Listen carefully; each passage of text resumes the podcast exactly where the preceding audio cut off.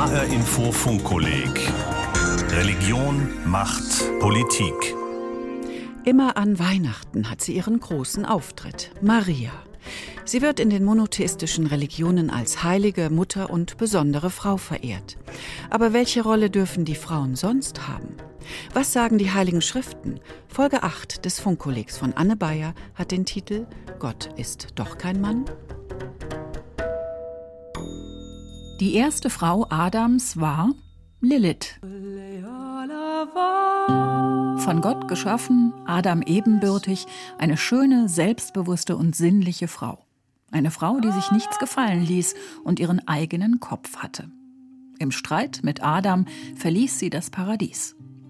So liest es sich in schriftlichen Überlieferungen, die nicht den Weg in die Bibel gefunden haben, den sogenannten Apokryphen, zum Beispiel dem Alphabet Ben Sira. Lilith war die Frau vor Eva. Demnach sandte Gott drei Engel, um sie zurückzuholen. Vergeblich. Gott sagt, wenn sie freiwillig zurückkehrt, gut. Wenn nicht, müssen zur Strafe jeden Tag hundert ihrer Kinder sterben. Sie teilen ihr Gotteswort mit, trotzdem will sie nicht zurückkommen. Der Preis für ihre Selbstständigkeit ist hoch. Lilith geistert immer noch in dieser Tradition herum. Sie wurde dämonisiert, also es würden ihr negative äh, Eigenschaften zugesprochen. Sie soll gefährlich sein für frisch geborene Kinder. Aber trotzdem hat sie auch absolut positive Eigenschaften, nämlich sie ist eigentlich das Urbild der selbstbewussten Frau, die sich nicht unterdrücken lässt. Thomas Diemer ist Pfarrer in der evangelischen Wartburg-Gemeinde in Frankfurt. In seinen Predigten hat er schon des Öfteren die Stellung der Frau in den Überlieferungen zum Thema gemacht. Und tatsächlich braucht es heute Übersetzungs- und Interpretationshilfen. Thomas Diemer erklärt, warum Lilith für ihn in mehrfacher Hinsicht interessant ist. Diese Lilith war Adam gleichgestellt in jeder Beziehung. Sie war ihm sogar überlegen. Und aus diesem Grunde eben soll Adam Gott gebeten haben, ihm doch eine bessere Frau zu geben, weil er damit nicht fertig wurde. Also er war sichtlich überfordert. Das spiegelt natürlich nur wider, dass eine starke weibliche Komponente in der Religion, jetzt in der jüdischen Tradition, ersetzt wurde durch eine komfortablere und angepasstere Form, nämlich durch Eva. Und Gott, der Herr, baute ein Weib aus der Rippe, die er von dem Menschen nahm, und brachte sie zu ihm. So steht es in der Bibel, gleich am Anfang, im ersten Buch Mose. Eva scheint folglich die brave Variante der eigenständigen, unbezähmbaren Lilith zu sein. Lilith, die es nicht in die Bibel geschafft hat.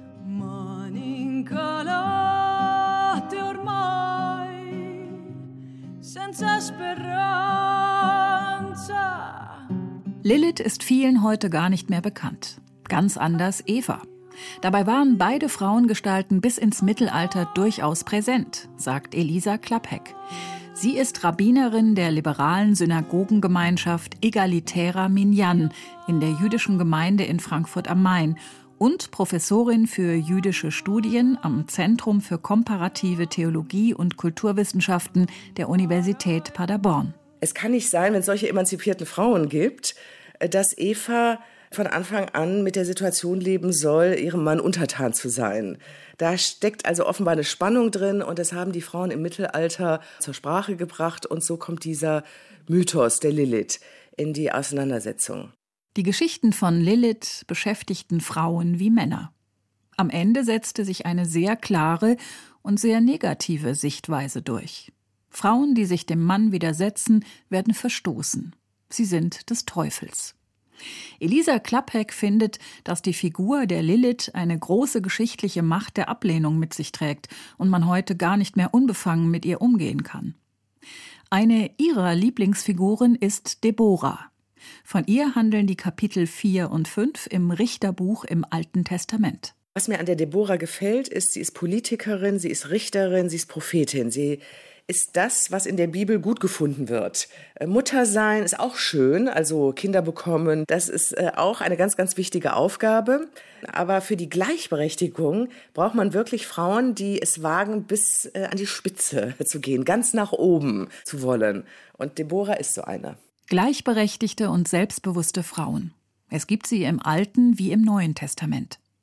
Doch warum hat es Lilith nicht geschafft, zum positiven Vorbild zu werden? Warum durfte sie nicht die Urfrau sein? In Goethes Faust zum Beispiel erscheint Lilith in der Walpurgisnacht und Mephistopheles warnt Faust vor ihr. Nimm dich in Acht vor ihren schönen Haaren, vor diesem Schmuck, mit dem sie einzig prangt. Wenn sie damit den jungen Mann erlangt, so lässt sie ihn so bald nicht widerfahren.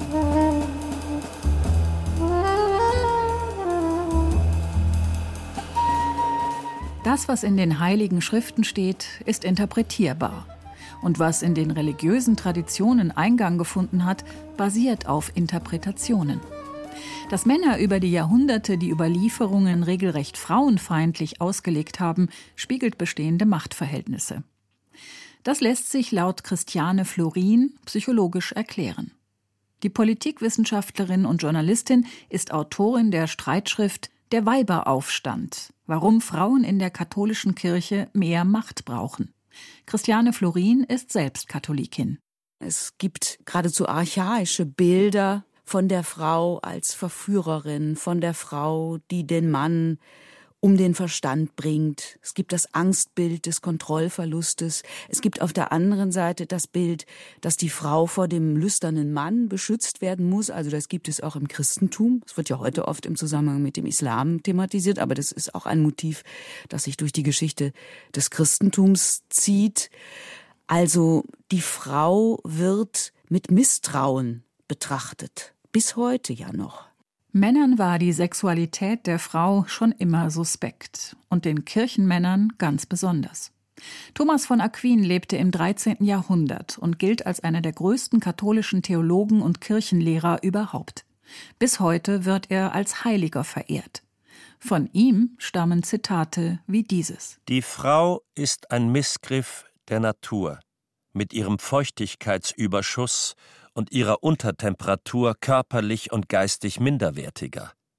Eine Art verstümmelter, verfehlter, misslungener Mann. Das wird dann meistens damit entschuldigt, dass man sagt, ja, das war eben ein Mann seiner Zeit, der stand in einer bestimmten Tradition, der konnte nicht anders. Und nur weil wir heute denken, die Geschlechter sind gleichberechtigt, muss man ja nicht gleich diesen Mann dann abwerten oder ihn nur an diesem Punkt messen. Eine Rechtfertigung, die Christiane Florin so nicht stehen lassen will. Denn Vorstellungen wie die von Thomas von Aquin fanden Eingang in das Kirchenrecht und wirkten bis weit ins 20. Jahrhundert hinein. Mit Konsequenzen bis heute. Die katholische Kirche will nach wie vor bestimmen über Frauen, indem sie zum Beispiel die Geburtenkontrolle durch die Pille verbietet. In der Abtreibungsdebatte bezieht die Kirche eindeutig Stellung. Wieder die Entscheidungsfreiheit der Frau, für das ungeborene Leben. Auf der anderen Seite gibt es die Überhöhung eines Frauenideals, allen voran in der Person der Maria, der Himmelskönigin, Mutter Gottes und Jungfrau in einer Person. Kann sie ein Vorbild sein für Frauen? Wohl eher nicht, meint die Politikwissenschaftlerin Christiane Florin und entlarvt eine Strategie im Umgang mit Frauen mit toten Frauen hat die katholische Kirche nicht so viele Probleme. Tote Frauen machen richtig Karriere. Maria steht höher als die Bischöfe, sagt der aktuelle Papst. Und natürlich wurde in der Kirchengeschichte auch diese Maria, die reine Magd, die Jungfrau, die Ja sagt im entscheidenden Moment, die Gott dient, auch dazu benutzt, um irdische Frauen, um sozusagen ganz normale Frauen einzuschüchtern. Denn welche Frau kann sich schon mit Maria überhaupt vergleichen und schneidet in diesem Vergleich gut ab?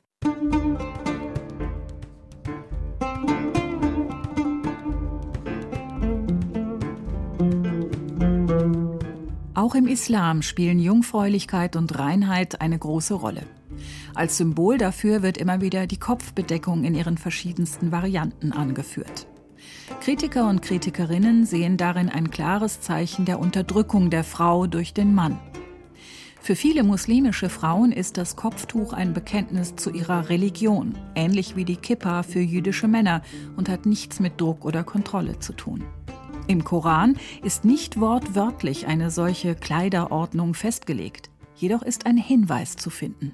In der Sure 33, Vers 59 beispielsweise ist davon die Rede, dass die gläubigen Frauen, also sinngemäß, einen Teil ihres Überwurfs über die Brust ziehen und über sich ziehen, auf dass sie erkannt werden und geschützt sind. Sagt die Islamwissenschaftlerin Lamia Kador. Als Tochter syrischer Migranten ist sie in Deutschland geboren, hat Islamwissenschaften studiert und viele Jahre als muslimische Religionspädagogin gearbeitet. Sie gilt als Vertreterin eines liberalen Islam in Deutschland. Sie interpretiert diese Sure so. Den Überwurf über die Brust und über sich zu ziehen, ging vermutlich tatsächlich nur über das Haupthaar, also indem man das Haupthaar bedeckte. Man weiß auch, dass Sklavinnen damals ihr Haupthaar nicht bedecken durften, um als solche erkennbar zu sein. Deshalb spricht der Koran ja auch folgerichtig davon, auf dass ihr erkannt werdet, nämlich dass ihr keine Sklavinnen seid und dass ihr geschützt seid, nämlich vor männlichen Übergriffen. Sklavinnen waren nicht geschützt vor den Übergriffen der Männer. Das zeigt auch, wie sehr diese Praxis von den Männern her gedacht ist. Nicht die Frau ist die Verführerin, sondern der Mann ist der Übergriffige. In vielen arabischen Ländern tragen Frauen bis heute selbstverständlich ein Kopftuch. Grundsätzlich bleibt es aber Auslegungssache, wie muslimische Frauen sich bei dieser Frage verhalten sollen, meint Lamia Kador. Natürlich kann man gläubige Muslime sein und kein Kopftuch tragen. Das wäre ja schlimm, wenn das nicht ginge.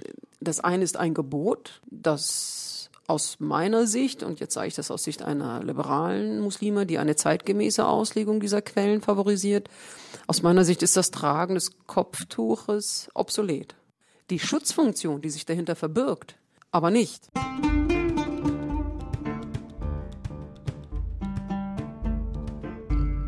Männer haben ihren weltlichen Herrschaftsanspruch immer schon bis ins Jenseits ausgedehnt.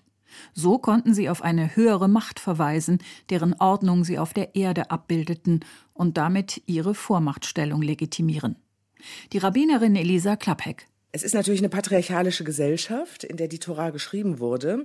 Und entsprechend äh, ist die Frau dem Mann zugeordnet. Der Ausgangspunkt ist der Patriarch, der Vater, der den Familienstand gegründet hat.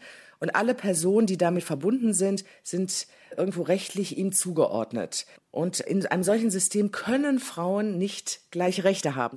Dass Frauen im Namen der Religion unterdrückt werden, ist traurige Realität.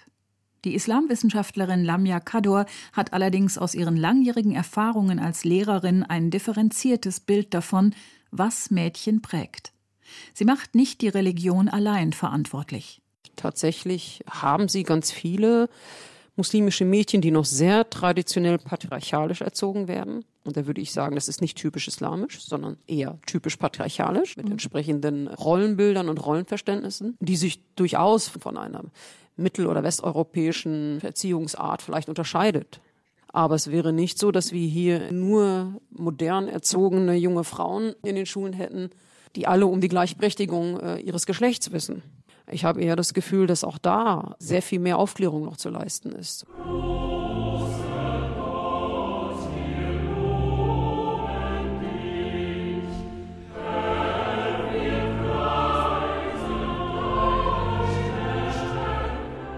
Dich, Gott Vater auf dem Thron, heißt es weiter in einem der bekanntesten Kirchenlieder im evangelischen wie im katholischen Gesangbuch.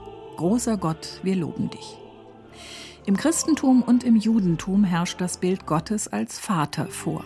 Im Koran ist Gott Richter, Schöpfer und Erschaffer, aber nie Vater. Und auch wenn es heißt, man solle sich Gott nicht als alten Mann mit weißem Bart vorstellen, so ist er letztendlich in den drei monotheistischen Religionen definitiv männlich. Dabei gibt es im Alten Testament ein eindeutiges Bilderverbot. Du sollst dir kein Gottesbild machen, in keinerlei Gestalt. So heißt es im fünften Buch Mose. Pfarrer Thomas Diemer. In der jüdischen Tradition wird der Name Gottes nicht ausgesprochen, sondern werden Ersatznamen genannt. Der Erhabene, Adonai und viele andere auch. Das heißt, es wird eben eindeutig nicht eine Festlegung vorgenommen, in der die das, sondern indem man, wenn man so will, in beredtes Schweigen ausbricht also genau so eine Art meditative Stille eintreten lässt, immer wenn Gott vorkommt, ist ganz klar, nein, er wird nicht benannt mit einem Artikel, mit welchem auch immer. Im Islam ist eine Abbildung Gottes tabu. 99 Namen gibt es für Gott. Oft symbolhaft dargestellt mit 99 Blumen oder 99 Kerzen. Sehr Auch die darstellende Kunst hat über die Jahrhunderte Gott zu einem Mann gemacht. In vielen Werken in Kirchen, wie auch in Büchern und Filmen, wird aus Gott ein Mann. Da ist zum Beispiel das berühmte Deckengemälde Michelangelos, wo Gott in Gestalt eines alten Mannes mit grauem Bart, von Engeln umringt, mit ausgestreckter Hand den Mann Adam schafft. Wohl der berühmteste Fingerzeig der Welt. Gott als Mann. Auch in der Sprache drückt sich das aus. Er hält seine Hand über uns, der Herr, der allmächtige Vater. Ist Gott also doch ein Mann?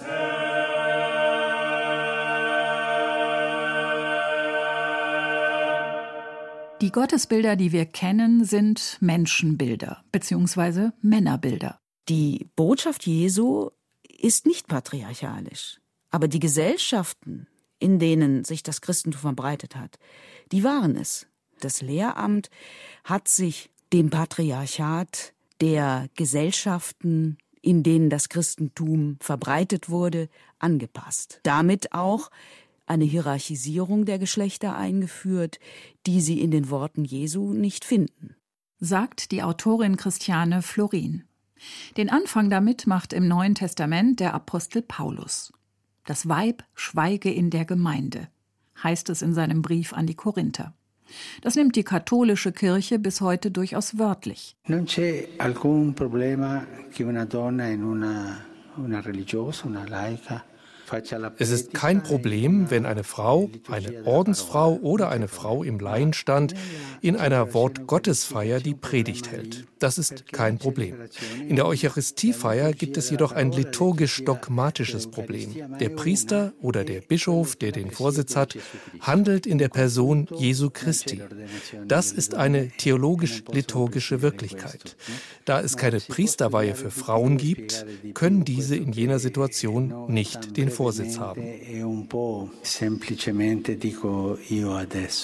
Papst Franziskus, das Oberhaupt der katholischen Kirche, stellte damit 2016 klar, Frauen dürfen nicht als Priesterinnen agieren, weil sie keine werden dürfen. Ganz einfach. Zu einfach, meint Christiane Florin und spitzt ihre Kritik zu. Papst Franziskus ist ein argentinischer Chauvi. Also er hat genau diese Ambivalenz. Auf der einen Seite lobt er Frauen über die Maßen. Wenn er Vorbilder nennt, dann sind das immer Frauen. Und auf der anderen Seite hat er zur Ämterfrage ja schon mehrfach klar gesagt, die Tür ist zu, weil einer seiner Vorgänger, Papst Johannes Paul II., 1994 entschieden hat, die katholische Kirche sei gar nicht befugt, Frauen zu Priesterinnen zu weihen. Seit 1983 sind immerhin Messdienerinnen erlaubt und in vielen Gemeinden in Deutschland heute eine Selbstverständlichkeit. Und das muss man sagen, das war auch ein Fortschritt, einfach weil man sich dann dadurch ja an weibliche Gesichter am Altar gewöhnt und auch sieht, na ja, also der katholische Kosmos, der kracht jetzt nicht zusammen, wenn da Mädchen oder junge Frauen die Messe dienen. Papst Johannes Paul II. erneuerte noch einmal explizit das Verbot der Priesterinnenweihe. Das ist ja sehr auffallend, dass in der katholischen Kirche es oft diese Kombination gibt. Einerseits wird etwas erlaubt, aber in dem Moment, wo etwas erlaubt wird, wird auch noch einmal sehr viel härter formuliert, was nicht erlaubt ist. Und das gilt auch besonders bei dieser Frage Frauen und Ämter. Bei den Protestanten hat nach dem Zweiten Weltkrieg ein enormer Wandel stattgefunden.